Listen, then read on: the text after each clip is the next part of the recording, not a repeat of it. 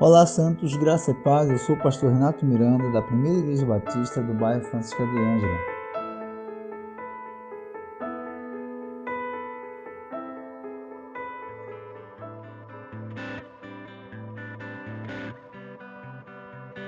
Nosso devocional de quinta-feira é uma história que, para alguns, deve ser inspiradora.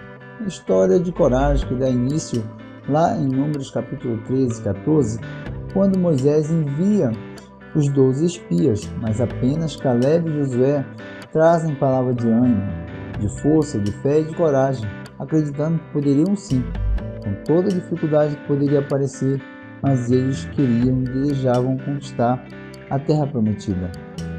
Passados 45 anos aproximadamente, lá em Josué capítulo 14, verso 13 diz assim: Josué o abençoou e deu a Caleb, filho de Jefoné, Hebron em herança. O interessante é que mesmo esses anos se passando, Caleb ainda desejava parte da sua herança, desejava sua promessa, desejava conquistar o que durante todos esses anos se passaram foi anos de trabalho, de guerras ao lado de Josué. Ele perseverou e confiou no Senhor. E aí ele quer conquistar essa parte da liderança. E Josué o abençoou. Passou aí para Caleb e a cidade de Hebron. Interessante que Caleb pede isso. Eu acredito que nós, irmãos, devemos sempre lembrar das promessas do Senhor e pedir em oração, trabalhar, confiar e mesmo que os anos passem, devemos sempre ter esse ânimo de desejar o que, o que nos é prometido. Né? O interessante é que a gente pode lembrar da profecia lá de Isaías capítulo 40, verso 29, que diz: Fortalece o cansado e dá grande vigor ao que está sem forças. Até os jovens se cansam e ficam exaustos, e os moços tropeçam e caem.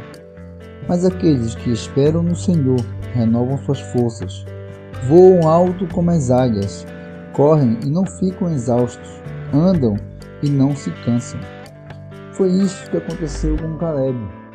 Ele, o tempo passou, as coisas aconteceram, mas Deus deu ânimo para ele, ainda assim, desejar a sua parte da herança.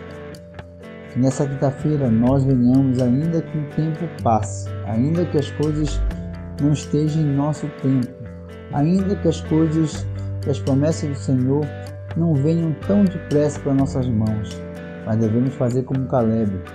Os anos se passam, mas Caleb ainda tem um ânimo no coração e dizer a Josué: Eu quero minha parte na herança. Devemos com confiança e perseverança, e com fé e coragem. Mesmo que os anos se passem, devemos pedir ao Senhor Deus: Eu preciso, eu desejo e eu quero a minha promessa. Nessa quinta-feira Deus possa te dar esse ânimo, essa alegria Nessa quinta-feira, nós devemos fazer uma reflexão que as nossas bênçãos, que as coisas que o Senhor prometeu, Ele há de cumprir. Devemos é manter essa alegria e fé e coragem, trabalho, trabalho e perseverança, para a glória de Deus Pai.